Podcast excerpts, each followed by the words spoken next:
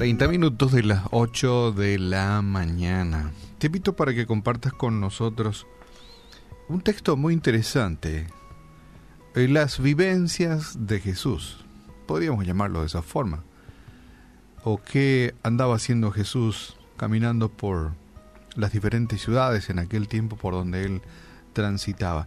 Estaba leyendo Lucas capítulo 7 y el verso...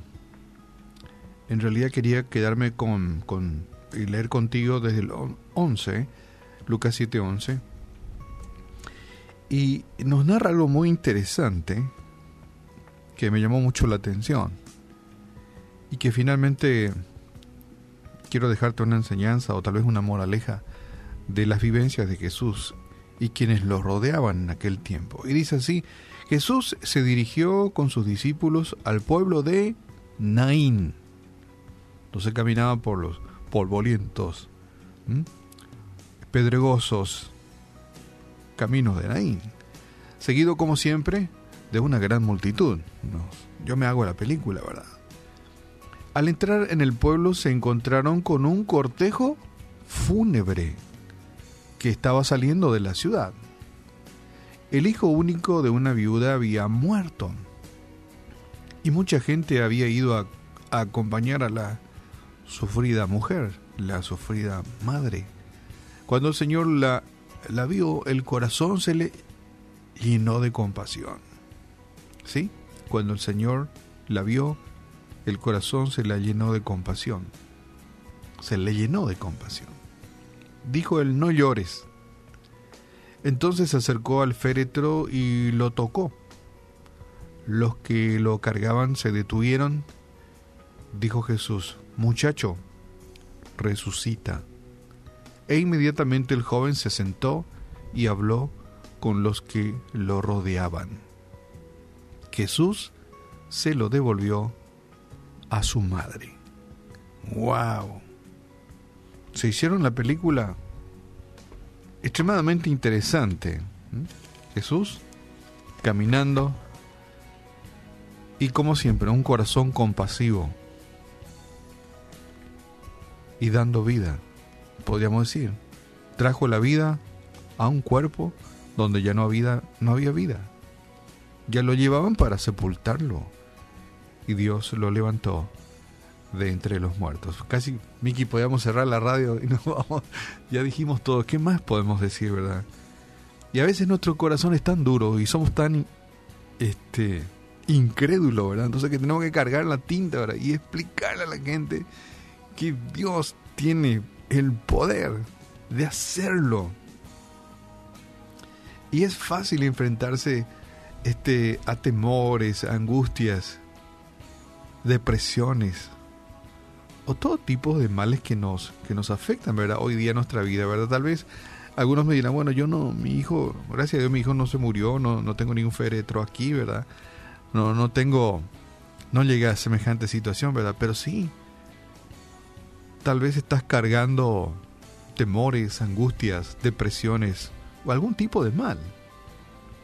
¿Mm? Y bien sabemos que hay ocasiones en que es difícil encontrar la luz en el túnel oscuro de nuestra vida. Esa luz de esperanza a veces no, no la estamos encontrando. Y en este relato bíblico encontramos a un Jesús llegando a Naín una villa que está cerca de Nazaret.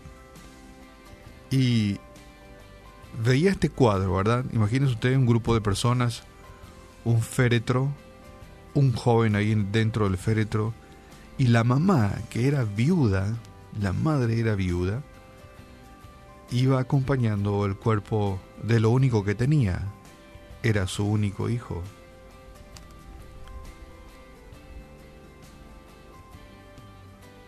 Jesús iba con una misión a Naín, ¿verdad?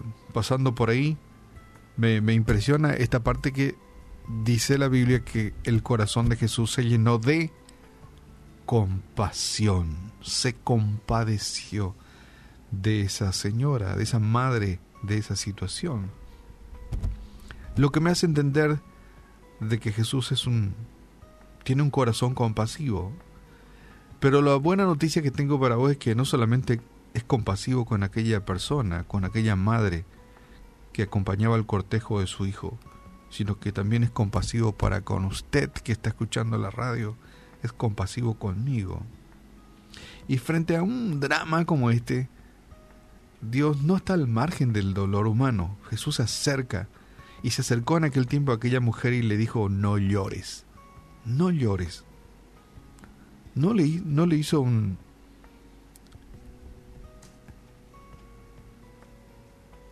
No le dio un curso de antidepresivo, ni le dijo, ni le hizo una conferencia, simplemente le dijo, no llores.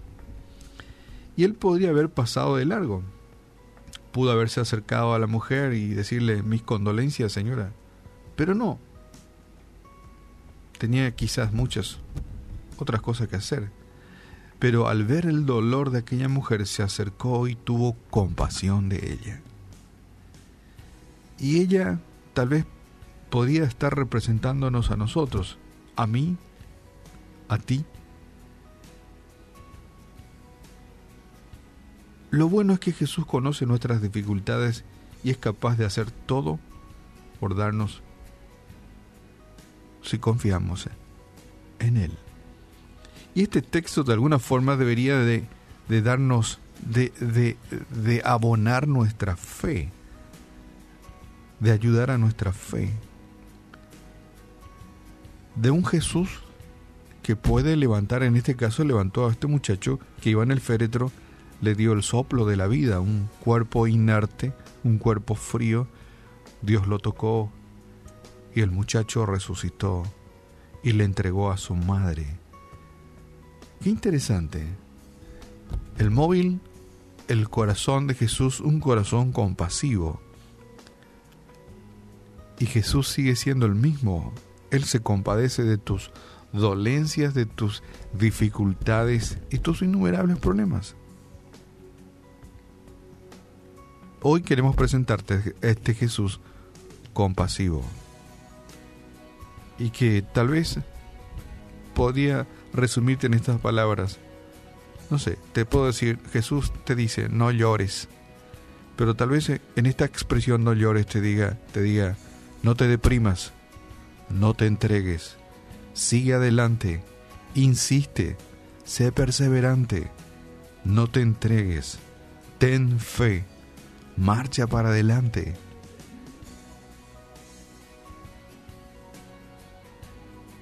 Interesante este relato, si querés leerlo, Lucas capítulo 7, verso 11 en adelante. Y espero que sea una palabra que fortalezca tu fe y que te presente un Jesús compasivo y que lo sigue siendo en este siglo XXI. Muy compasivo, muy amoroso. Padre, en el nombre de Jesús te damos gracias, Señor, gracias. Porque este eh, relato bíblico impacta nuestras vidas, impacta nuestras vidas. Porque tal vez no tengamos un, un féretro, Señor, pero tenemos muchas dificultades, problemas en la vida, depresiones, angustias, desesperanza, Señor, y que tú puedas resucitar nuestra fe, puedas sanar nuestras depresiones, nuestras angustias y nuestras dificultades puedas darnos esa luz en el túnel oscuro de la esperanza para salir adelante. Padre, creemos que mucha gente tal vez no esté acompañando un féretro, pero sí tiene sobre sus espaldas pesadas cargas. Y tú que eres compasivo hoy, clamamos a ti para que tú puedas, Señor, resucitar esa esperanza, que tú puedas dar vida, ganas de vivir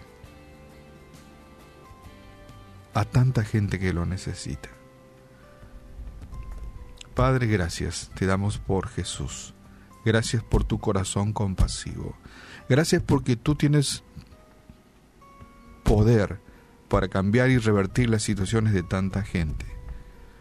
Gracias porque tú nos amas en gran manera.